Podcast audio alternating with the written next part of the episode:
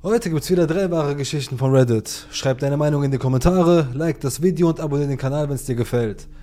Denn es kommen täglich Videos. Außerdem check unbedingt die Nerdstuff Factory und Luxet Umbra ab. Ansonsten habt Spaß, kommentiert, macht was ihr wollt, teilt das Video mit deinem Onkel. Fangen wir an. Wenn du auf Comics, Nerdstuff und vor allem Horror stehst, ist das genau die richtige Seite für dich. Es gibt Pullis, T-Shirts, Kaffeetassen, Taschen, alles was das Herz begehrt. Mit dem Rabattcode RASIEL10 gibt es 10% auf den gesamten Einkauf. Die Frau und der Hund. Ich bin eine Frau in den 30ern, die allein in einem kleinen Haus am Ende einer ruhigen Sackgasse im Vereinigten Königreich lebt. Die Straße ist ein Labyrinth von Straßen abseits der Hauptstraße, was bedeutet, dass man außer Lieferdiensten und gelegentlichen Verkäufern nur sehr selten jemanden sieht, den man nicht kennt. Ich kenne nicht alle meine Nachbarn, aber ich weiß, wie sie aussehen und ich weiß, wo sie wohnen. Ich erkenne ihre Autos und so weiter. Diese Merkwürdigkeiten eigneten sich vor einigen Jahren innerhalb von ein paar Monaten. Ich arbeite von zu Hause aus, bin also meistens zu Hause und manchmal habe ich nicht so viel zu tun. Der erste Tag war einer dieser faulen Tage. Es war etwa 16 Uhr und ich saß auf dem Sofa und sah mir irgendein Blödsinn über Alien-Vertuschungen an. Jemand klopfte an die Tür. Ich habe eine Überwachungskamera am hölzernen Vordach über der Eingangstür versteckt, also schaute ich nach, wer es war. Ich erwartete keine Lieferung und hatte keine Lust, mich mit einem Verkäufer auseinanderzusetzen. Es war eine Frau, die wie Ende 40 bis Anfang 50 aussah, sehr elegant gekleidet, mit sehr teurer Kleidung und Schmuck. Dinge, die ich mir niemals leisten könnte. Die meisten Leute hier konnten sich im Allgemeinen auch nicht viel leisten. Wir sind keine wohlhabende Gegend und diese Frau stach wie ein Wunderdaumen heraus. Sie sah nervös und aufgeregt aus, blickte in den Garten und versuchte, durch das winzige Milchglasfenster an der Eingangstür zu schauen. Ich bemerkte, dass sie eine Hundeleine in der Hand hatte, aber ich sah keinen Hund. Zufälligerweise gibt es auf der anderen Seite meines Gartens zwei Hecken. Die eine Hecke gehört mir innerhalb meines Grundstücks, die andere Hecke außerhalb meines Grundstücks gehört der Gemeinde und verläuft entlang einer kleinen Wiese, auf der die Leute ihre Hunde ausführen. Ich weiß genau, dass in der Hecke, die der Gemeinde gehört, ein Loch klafft, das ich der Gemeinde in den letzten zehn Jahren mindestens ein Dutzend Mal gemeldet habe, und sie haben nichts unternommen, um es zu beheben. Wegen meiner Hecke komme ich nicht an das Loch heran, um es selbst zu beseitigen. Als ich also die Hundeleine sah, dachte ich, ich wette, ihr Hund ist durch das Loch gegangen. Wenn es ein großer Hund ist, kommt er nicht in meinen Garten, aber wenn es ein kleinerer ist, könnte er sich einen Weg hindurchbahnen. Und ich habe immer etwas Fleisch da, also dachte ich, dass ich ihn vielleicht herauslocken könnte. Ich bin ein Hundeliebhaber, also möchte ich dieser Frau natürlich helfen, wenn ich kann. Als ich ein Kind war, lief mein eigener Hund für ein paar Wochen weg und ich dachte, ich würde ihn nie wiederbekommen. Diese Wochen haben mir das Herz gebrochen, aber zum Glück haben wir ihn zurückbekommen. Seither bin ich sehr empfänglich für Haustiere in Not. Ich öffne die Tür und die Frau sieht mich so komisch an als hätte sie erwartet, dass jemand ganz anderes an die Tür geht und dass ich nicht da sein sollte. Um ihr gegenüber fair zu sein, meine Mutter hat auch hier gewohnt. Also habe ich mir anfangs nicht viel dabei gedacht. Vielleicht hat sie meine Mutter erwartet. Ich sage Hallo und sie starrt mich die längsten 30 Sekunden an, bevor sie versucht an mir vorbeizuschauen und nach Margaret zu fragen. Ich habe mich entschuldigt und ihr gesagt, dass es unter dieser Adresse keine Margaret gibt. Wieder wirft sie mir diesen Blick zu, nur dass diesmal Wut dahinter steckt.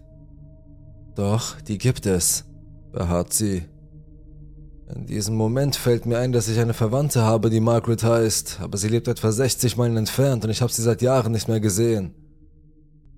Um sicherzugehen, dass sie ihre Adressen nicht verwechselt, frage ich, suchen Sie Margaret Smith? Aber sie zischt mir nur zu. Sie wissen genau, wen ich suche. Was haben Sie mit ihr gemacht? An diesem Punkt war ich völlig verloren. Ich wohne seit 20 Jahren hier und kenne den Namen des Vorbesitzers, also weiß ich, dass ihr nicht nach ihnen fragt. Ich kenne auch die Namen der Nachbarn und die Namen der Leute, die in der Straße gewohnt haben, seit ich hier wohne und seitdem ich umgezogen bin. Keiner von ihnen heißt Margaret. Also kann ich ihr nur sagen, dass sie die falsche Adresse hat. Nein, ich weiß, wo ich bin. Sie lügen. Das war ein bisschen beunruhigend. Sie war an der richtigen Adresse. Sie hat nicht an die falsche Tür geklopft. Aber sie denkt offensichtlich, ich hätte jemandem etwas angetan, der meines Wissens noch nie hier gewohnt hat. Ich weiß nicht, wie lange der Vorbesitzer dieses Haus besaß, aber es muss mindestens 30 Jahre her sein, dass hier jemand namens Margaret gewohnt hat. An diesem Punkt bemerke ich, dass sie die Hundeleine geschickt um ihre nun geballte Faust gewickelt hat, als wolle sie sie als Waffe einsetzen. In meiner Jugend habe ich viel Selbstverteidigungstraining absolviert, also habe ich nicht unbedingt Angst vor ihr, aber die Situation, die sich da zusammenbraut, macht mir schon ein wenig Sorgen. Ich möchte nicht unbedingt in eine Schlägerei vor meiner Haustür mit einer völlig fremden Person verwickelt werden. Ich bin hin und her gerissen, ob ich die Tür vor der Nase zuschlagen oder versuchen soll, die Situation zu deeskalieren. Also schließe ich die Tür ein wenig, damit sie weniger Angriffsfläche hat und sage ihr, Hören Sie, ich weiß nicht, wen Sie suchen, aber wenn Sie glauben, dass Ihrer Freundin etwas passiert ist, sollten wir vielleicht einfach die Polizei anrufen und Sie die Sache klären lassen. Und tatsächlich schlägt die Frau ihre Faust mit der Leine in der Hand gegen meine Tür. Später stellte ich fest, dass sie die Tür so hart geschlagen hatte, dass die Milchglasscheibe in der Mitte zerbrach. Sie blutete dabei. Es muss verdammt wehgetan haben, aber sie zuckt nicht und zeigt auch sonst keine Anzeichen von Schmerz. Was zur Hölle? Mein Selbstvertrauen aus dem Selbstverteidigungskurs gerät ins Wanken, denn ich bin nicht an Menschen gewöhnt, die keinen Schmerz empfinden. Alles, was ich jetzt noch denken kann, ist, dass sie auf irgendetwas ist und einen wirklich schlechten Trip hat, also setze ich meine furchterregendste Stimme auf und sage ihr, dass er sich verpissen soll. Ich lasse sie wissen, dass ich die Polizei rufe und wenn sie noch da ist, wenn sie kommen, kann sie sich mit denen auseinandersetzen, denn ich werde nicht mehr mit ihr reden. Sie versucht mich daran zu hindern, die Tür zu schließen, aber ich stoße sie zurück und schaffe es, die Tür abzuschließen. Ich stelle mich neben die Tür, während ich die Polizei anrufe, damit sie mich hören kann. Während ich darauf warte, dass die Polizei kommt, beobachte ich sie auf dem Überwachungsvideo. Sie verschwindet mehrmals aus dem Bild, vermutlich um die Rückseite des Hauses zu überprüfen und ich höre, wie sie nach Margaret ruft. Ein paar Minuten bevor die Polizei endlich auftaucht, sehe ich, wie sie wütend meine Mülltonnen umwirft, aber dann passiert das Gruseligste. Sie geht zurück zu meiner Eingangstür und starrt direkt in meine Kamera. Diese Kamera ist ziemlich gut versteckt. Ich will damit nicht sagen, dass niemand sie sehen könnte, aber die meisten Leute würden nur wissen, dass sie da ist, wenn sie danach suchen würden. Die meisten Leute suchen aber nicht nach Kameras, oder? Sie wusste, dass sie da war. Sie muss sie vorher gesehen haben. Wann genau, das weiß ich nicht. Ich habe mir später das gesamte Filmmaterial von diesem Tag angesehen und sie hat nicht ein einziges Mal Augenkontakt damit aufgenommen. Sie hat nicht einmal in diese Richtung geschaut. Ich hatte nur etwa eine Woche Filmmaterial, bevor das älteste Material überschrieben wurde und ich habe alles überprüft. Und sie war nur an diesem einen Tag auf der Kamera. Ich kann mir nur vorstellen, dass sie schon mehr als eine Woche vorher hier war. Während sie direkt in die Kamera starrt, zeigt sie mir den Mittelfinger und macht dann eine Geste, mit der sie mir die Kehle durchschneidet, bevor sie weggeht. Ich gehe zum Fenster, um mir beim Gehen zuzusehen, und sie geht, als ob nichts passiert wäre. Sie blickt nicht zurück, sondern geht einfach davon. Die Polizei taucht schließlich auf, nimmt eine Aussage auf und ich gebe ihnen eine Kopie des Überwachungsmaterials und das war's. Ich habe ein paar Mal angerufen, um nachzufragen, aber nichts. Niemand hat mich hier deswegen angerufen. Ich will nicht lügen, das hat mich ein paar Wochen lang fertig gemacht. Ich stellte den Messerblock näher an die Tür, allerdings außer Sichtweite der Fenster. Ich fing an, sehr lange aufzubleiben und wenig zu schlafen, was wirklich nicht hilfreich war. In manchen Nächten war ich so müde, dass ich anfing, akustische Halluzinationen zu haben. Ich hörte Leute reden, die nicht da waren, und da diese Frau die Ursache für meinen ganzen Stress war, hörte ich vor allem ihre Stimme und den Namen Margaret. Jedes Mal, wenn ich hörte, wie sich das Tor öffnete, wurde ich nervös. Jeden Tag sah ich mir die Videos an, als die Wochen vergingen und ich nichts mehr hörte, fing ich an, mich wieder zu beruhigen und schrieb es einfach als eine seltsame Erfahrung ab. Es war nicht von Dauer. Etwa vier, vielleicht fünf Wochen nach der ersten Begegnung kam sie zurück. Es war kurz nach Mitternacht. Ich saß im Wohnzimmer und spielte mit meinem Handy herum, während der Fernseher auf niedriger Lautstärke lief, um ein wenig Hintergrundgeräusche zu erzeugen. Ich hörte eine Autotür zuschlagen und später aus dem Fenster. Ein dunkler Wagen parkte am Ende meiner Einfahrt. Ich konnte nicht erkennen, um welche Marke oder welches Modell es sich handelte, aber es sah aus wie eine Art Kombi. Ich sah niemanden, der sich bewegte, aber ein oder zwei Minuten später öffnete sich das Eingangstor mit einem metallischen Ächzen und es klopfte an der Tür.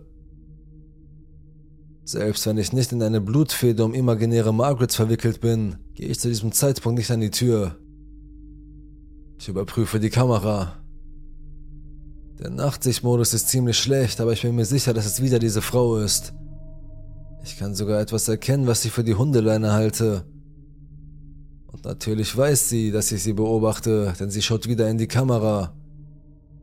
Und ich sage dir, wenn dir jemand bereits unheimlich ist, trägt die Art und Weise, wie der Nachtsichtmodus die Augen der Leute, wie seelenlose schwarze Leere aussehen lässt, nicht gerade dazu bei, dass du dich besser fühlst. Plötzlich schreit sie. Mach den verdammten Krach raus und komm raus. Sofort. Ich hatte den Fernseher an, aber wie ich schon sagte, war er sehr leise eingestellt. Es ist unmöglich, dass ich ihn von der Haustür aus hören konnte.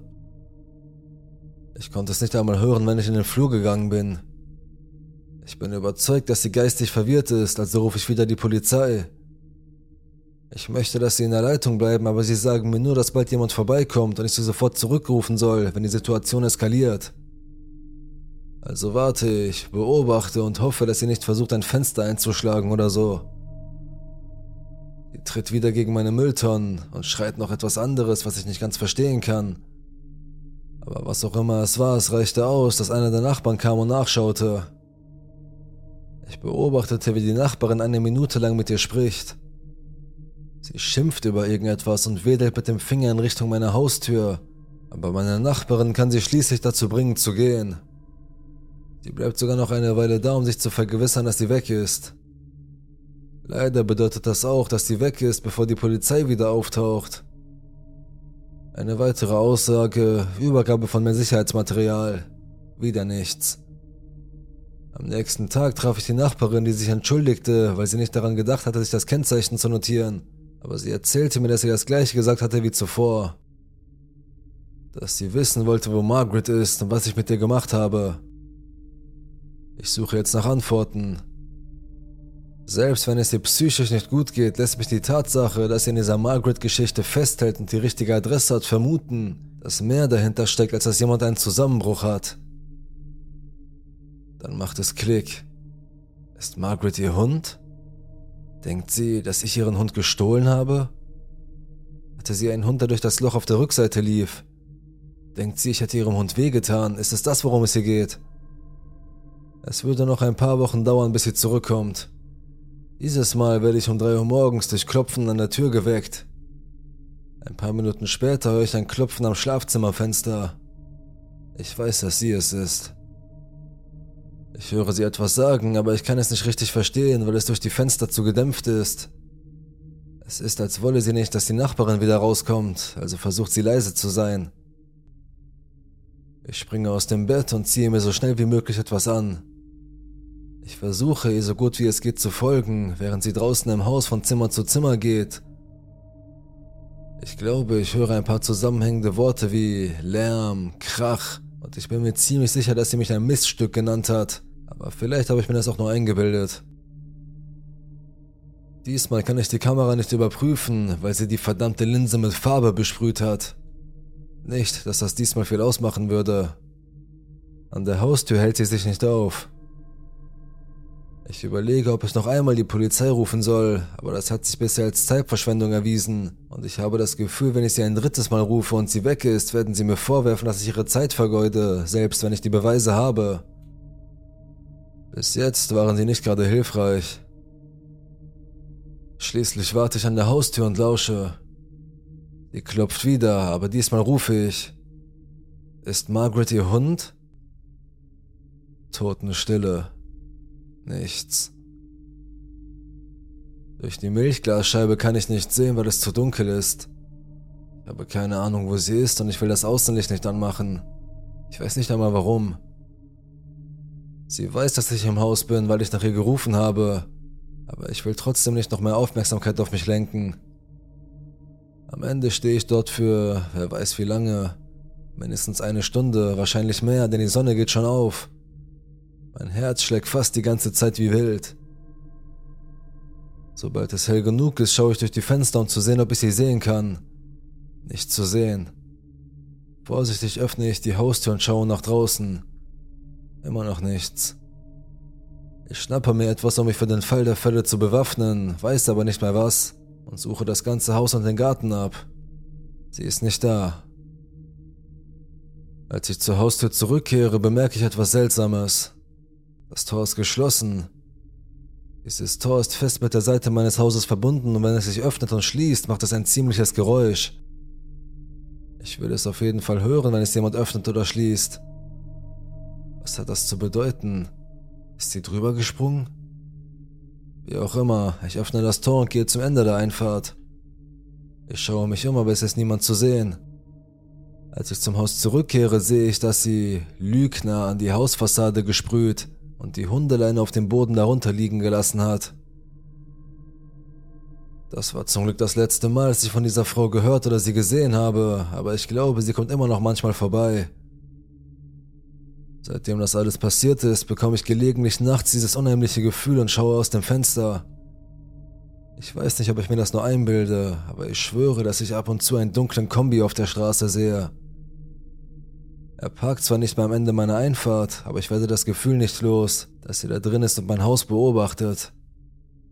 Ich weiß nicht, wer Margaret ist, aber ich habe das Gefühl, ich werde es herausfinden.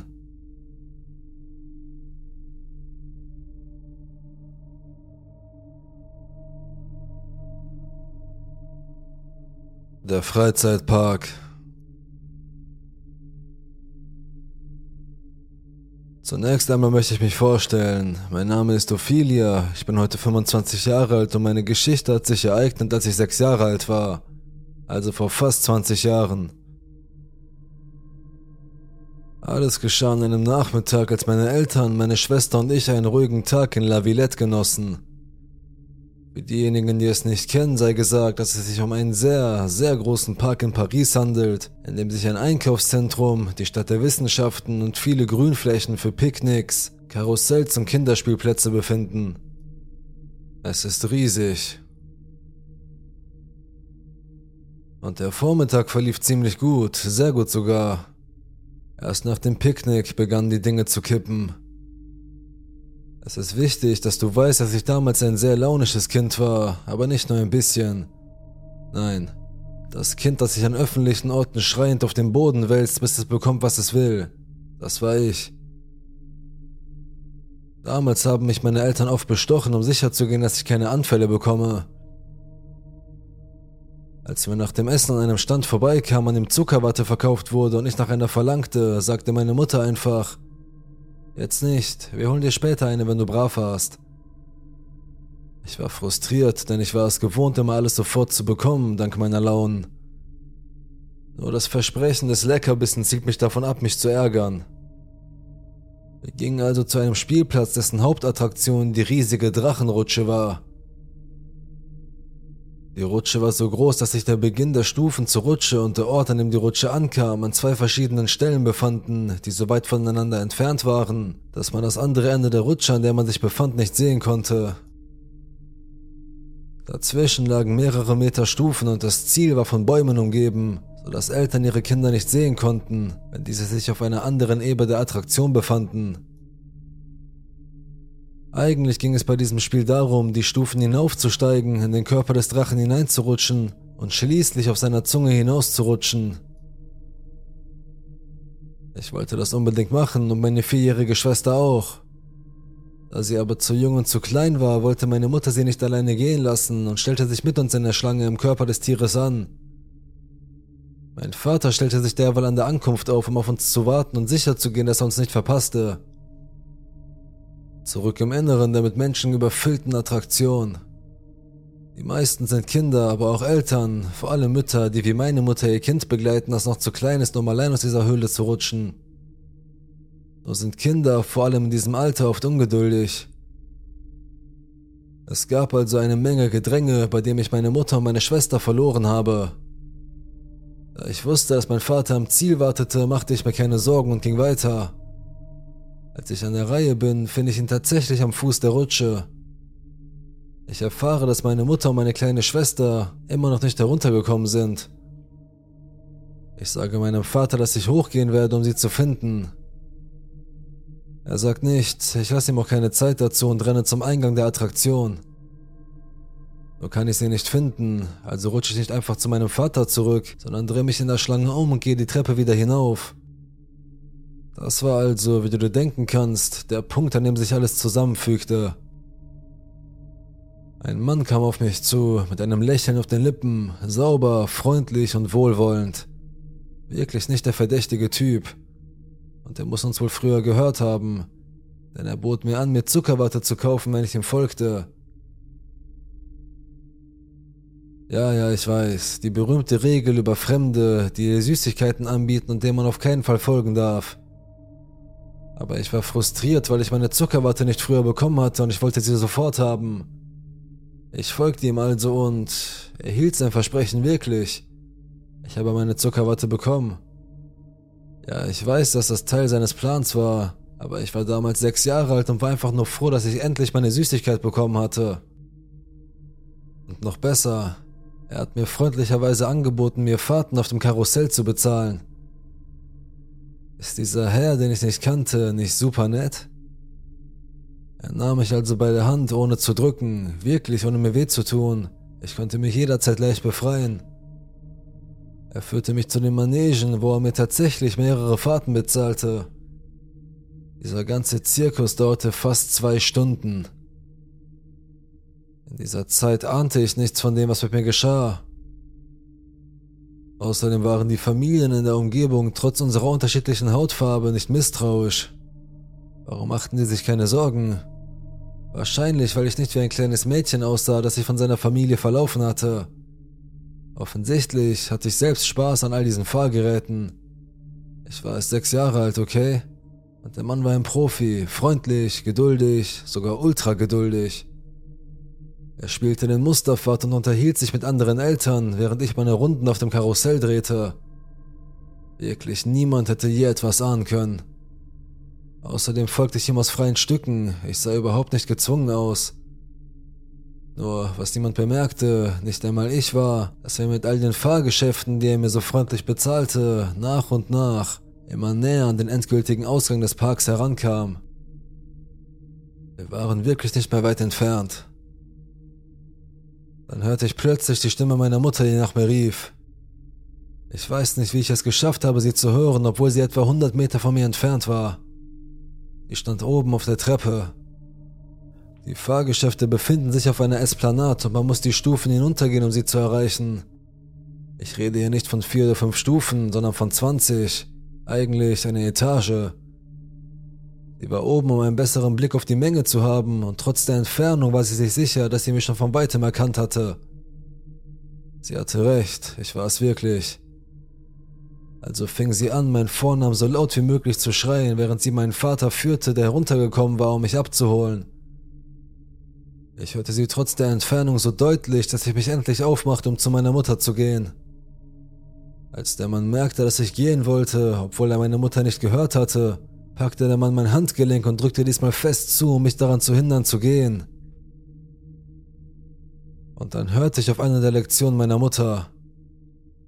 Die Lektion, dass man Leute, die man nicht kennt, immer siezen soll, das ist die Grundlage der Höflichkeit. Ich weinte und wollte zu meiner Mutter gehen, aber er hinderte mich daran, indem er mir wehtat. Die Leute fingen an, ihn komisch anzuschauen und ich beendete das Ganze, indem ich ihm sagte, Sir, Sie tun mir weh. Laut und deutlich. Die Leute, die uns am nächsten standen, hatten also genau zugehört und die Puzzleteile fügten sich in ihren Köpfen wie von selbst zusammen. Unterschiedliche Hautfarben, ein Mann, der das Handgelenk festhält, ein weinendes Mädchen, das ihn sieht, Kurz gesagt, sie verstanden und einige der anwesenden Männer richteten ihre eindringlichen Blicke auf meinen Entführer und kamen ihm gefährlich nahe. Als er merkte, dass er entdeckt worden war, ließ er mich glücklicherweise los und ich konnte zu meiner Mutter rennen. Auch hier weiß ich nicht wie, aber ich wusste, dass sie am Ende des Platzes war, oben auf der Treppe. Ich rannte ohne anzuhalten und ohne mich umzudrehen zu ihr. Ich beendete meinen Lauf weinend am oberen Ende der Treppe, wo ich sofort meine Mutter erkannte. Ich rannte los, um mich in ihre Arme zu schmiegen, und ich bekam die beste Ohrfeige meines Lebens.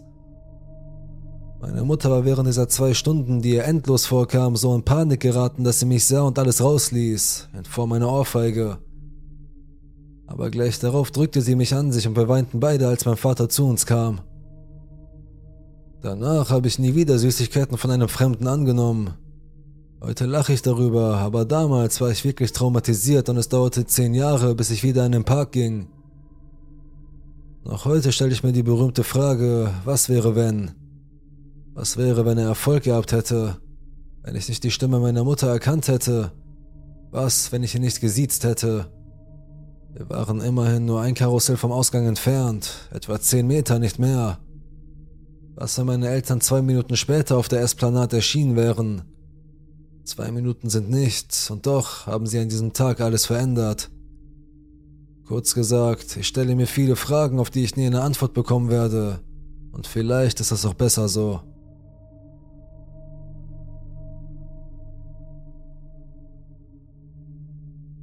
Chris Krämer und Lisanne Frohn Krämer und Frohn waren zwei niederländische Hochschulabsolventen, die nach ihrem Abschluss 2014 mit dem Rucksack durch mehrere Länder reisten.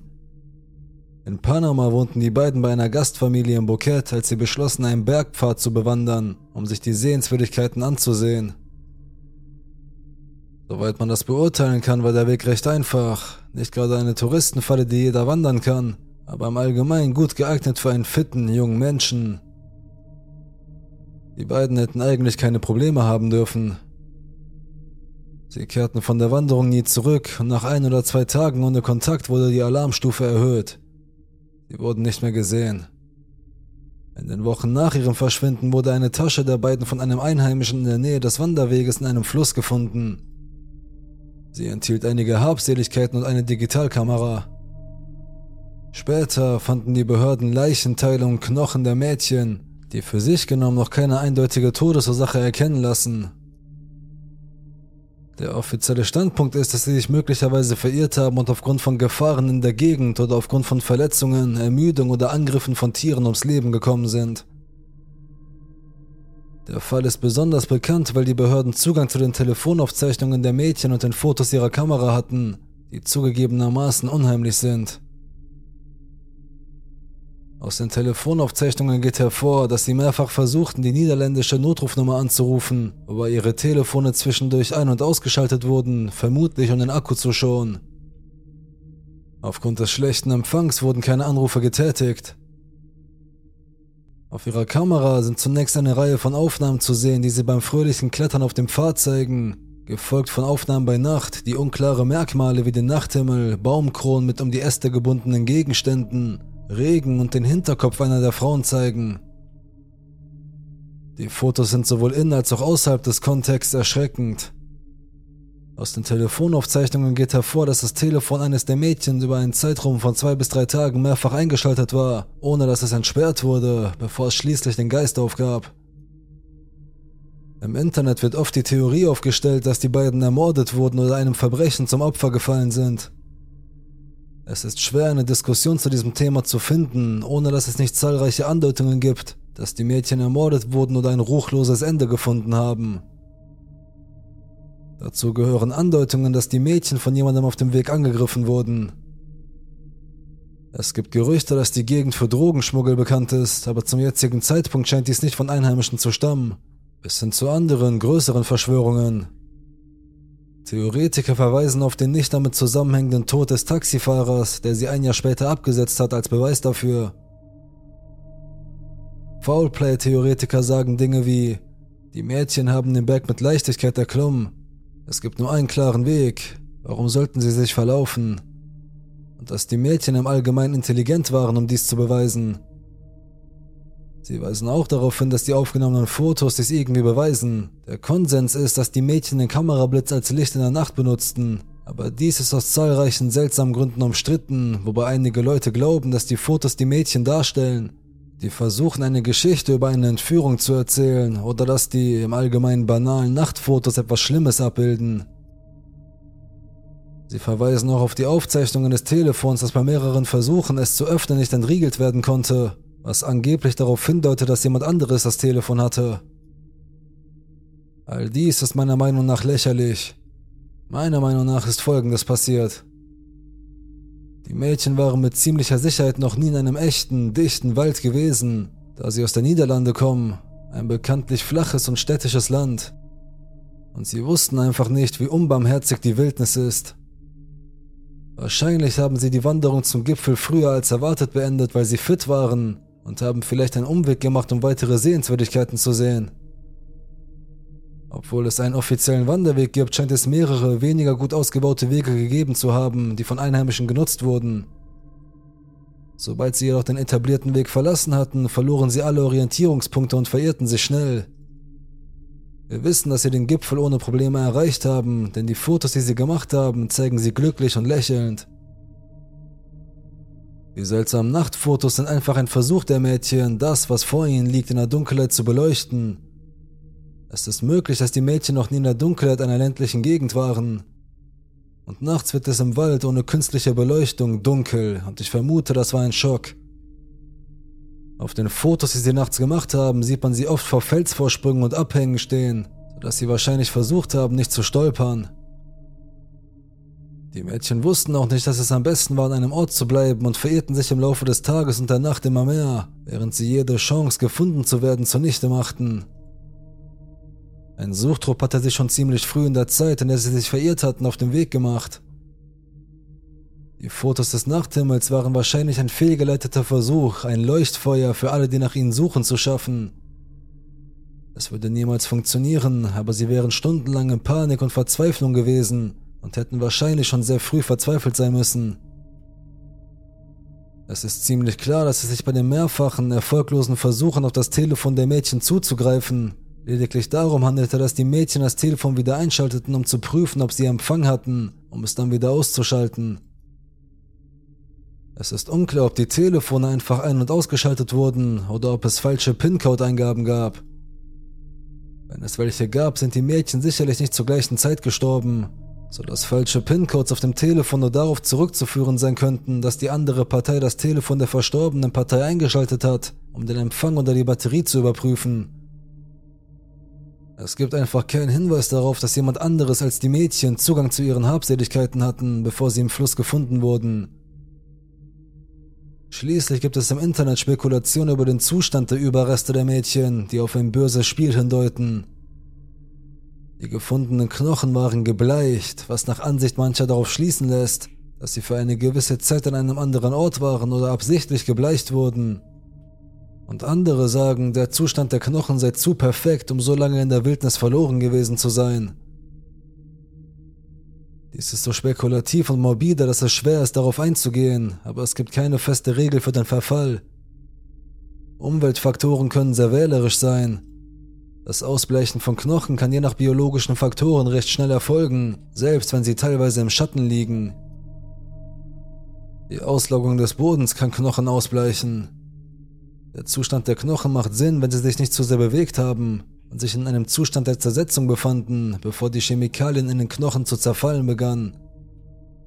Es ist kein ausreichender Faktor, um auf ein Verbrechen zu schließen. Viel wahrscheinlicher ist, dass sich zwei junge Frauen im dichten Wald verirrt haben, verwirrt waren und nicht wussten, wie sie sich in der Natur verhalten sollten. Das hat nichts damit zu tun, ob sie fit oder intelligent sind, es ist einfach eine Tatsache. Wenn sie an etwas anderem als Ermüdung, Durst oder Hunger gestorben sind, könnte es ein Sturz in der Dunkelheit der Nacht gewesen sein. Am unwahrscheinlichsten ist immer noch ein Tier- oder Schlangenangriff. Sie wurden nicht von Kartellen oder Banden oder was auch immer ermordet, denen sie zufällig über den Weg gelaufen sind. Das zeigt schon die Tatsache, dass sie trotz der gezielten Suche eines ganzen Suchtrupps nicht gefunden werden konnten. Warum ist es dann überhaupt wahrscheinlich, dass sie zufällig auf einen der wenigen Menschen in der Umgebung gestoßen sind, die schlechte Absichten mit ihnen hatten? Kombiniert man all das mit den Ermittlungen und der Suche in einem Entwicklungsland mit einer schwachen Regierungsbürokratie, Dann gibt es Leute, die Verschwörung schreien, weil sie wahrscheinlich inkompetent sind. Ich verstehe, dass ihre Verwandten und Angehörigen andere Theorien haben und das ist ihr gutes Recht. Ich werde mich nicht mit trauernden Eltern streiten, wenn es ihnen hilft, einen Sinn zu finden.